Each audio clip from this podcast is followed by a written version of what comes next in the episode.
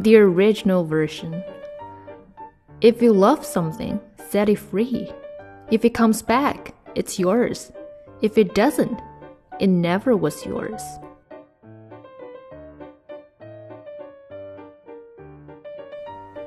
The pessimist version. If you love somebody, set her free. If she ever comes back, she's yours. If she doesn't, well, as expected, she never was. The optimistic version. If you love somebody, set her free. Don't worry, she'll come back.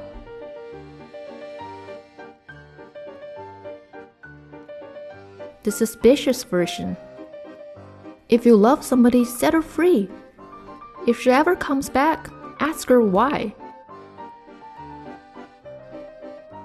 The impatient version.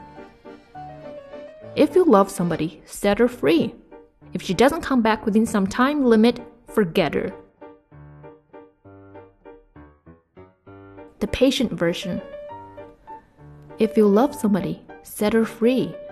If she doesn't come back, continue to wait until she comes back. The lawyer's version. If you love somebody, set her free. Clause 1A of paragraph 13A 1 in the Second Amendment of the Matrimonial Freedom Act clearly states that. The Bill Gates version. If you love somebody, set her free.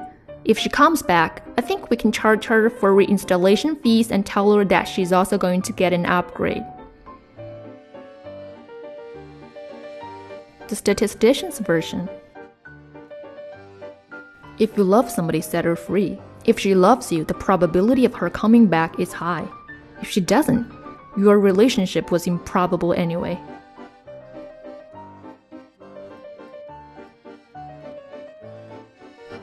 The possessive version. If you love somebody, don't ever set her free. The MBA version. If you love somebody, set her free instantaneously and look for others simultaneously.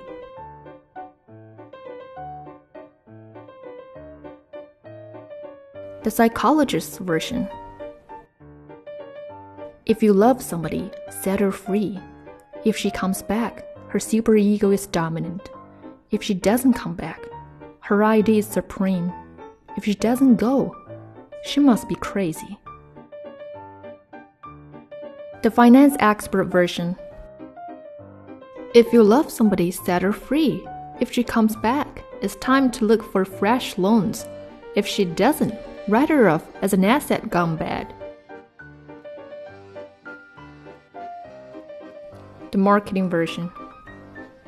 If you love somebody, set her free. If she comes back, she has brand loyalty. If she doesn't, reposition the brand in new markets.